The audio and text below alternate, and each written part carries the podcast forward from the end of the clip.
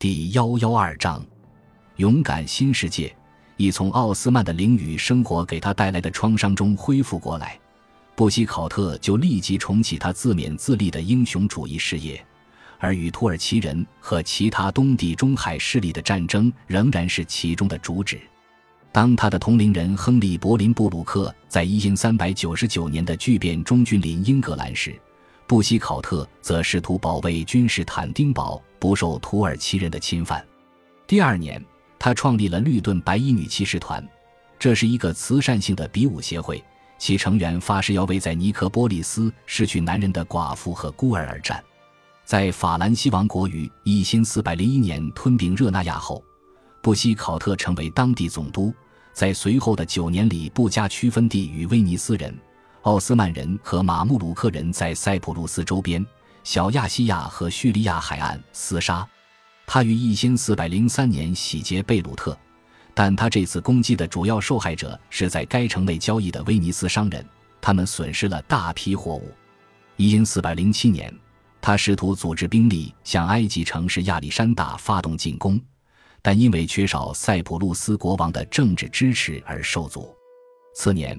他在热那亚和普罗旺斯之间的水域与四艘北非桨帆船进行了一场激动人心的海战。这位战士从不苟且偷安，即便布希考特的敌人中包括十字军传统战场上的穆斯林，布希考特本人却很难称得上传统意义上的十字军战士。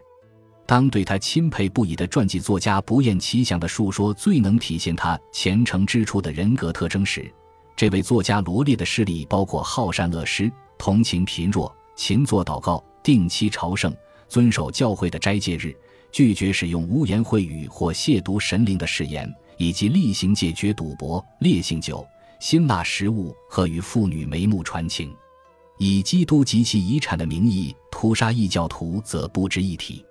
而且，也许恰好符合自身职务的是，布希考特结束自己战斗生涯的地点并不在耶路撒冷或是圣地其他的地点。一四一五年十月二十五日。他在阿金库尔战役中担任法军先锋的指挥官，这是另一场灾难性的溃败。他被英格兰人俘虏，并于1421年6月25日作为一名战俘在约克郡死去，享年56岁。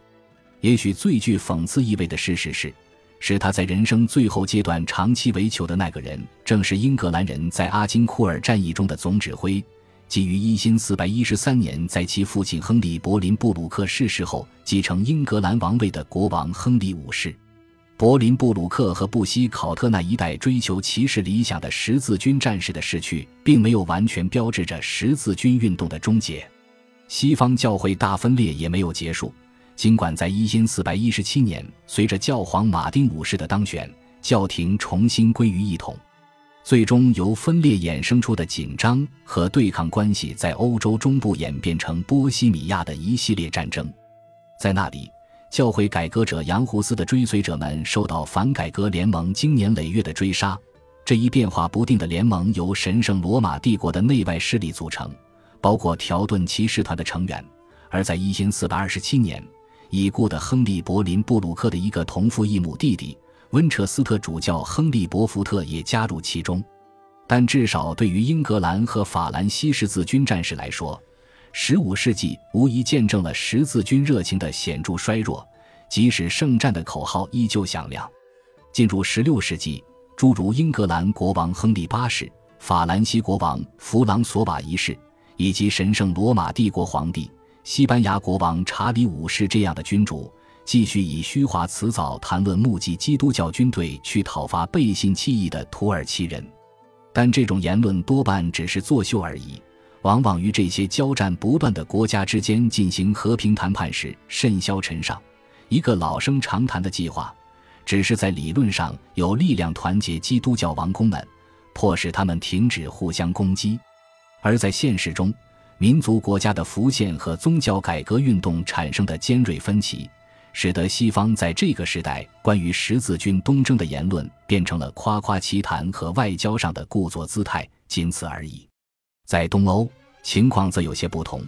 因为在这一地区，奥斯曼帝国的威胁在15世纪日甚一日。因402年，奥斯曼人在小亚细亚遭遇重挫，苏丹巴耶济德一世所统领的一支军队被博子帖木儿的精兵悍将打垮。后者是一个在中亚复兴的蒙古帝国的领袖。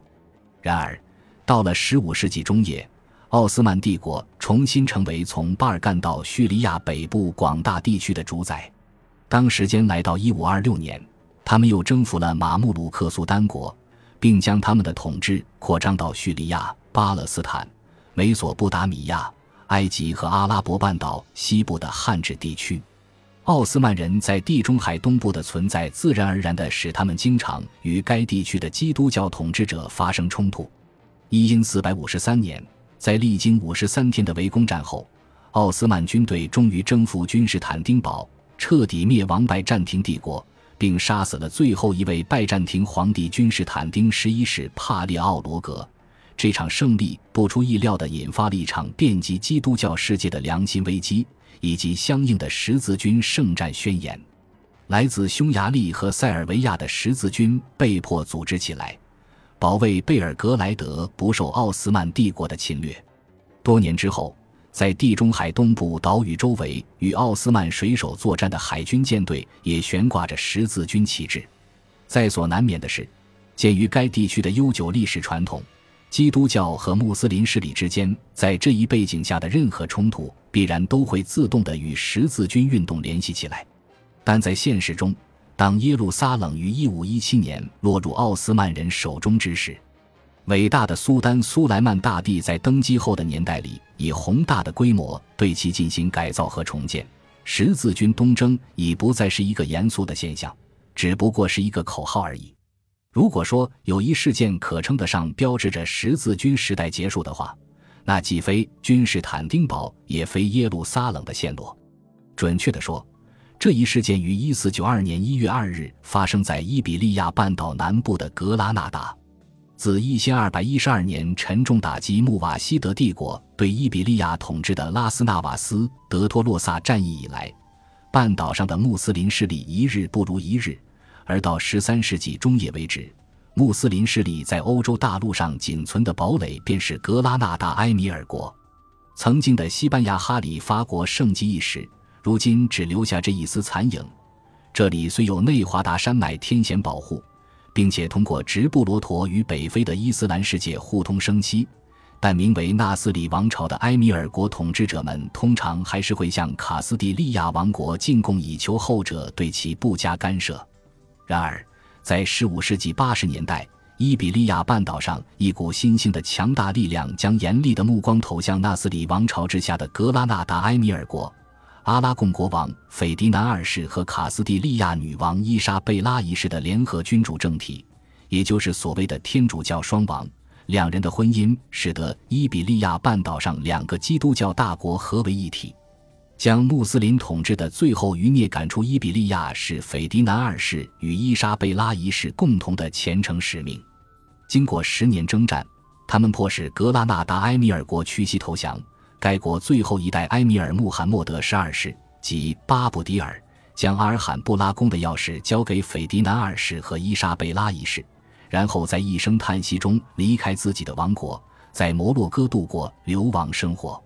在接下来的岁月里，西班牙军队蜂拥越过直布罗陀海峡，来到北非，袭扰穆斯林诸城，征服对其有用的前哨基地，南至加那利群岛，收复失地运动至此结束。感谢您的收听，喜欢别忘了订阅加关注，主页有更多精彩内容。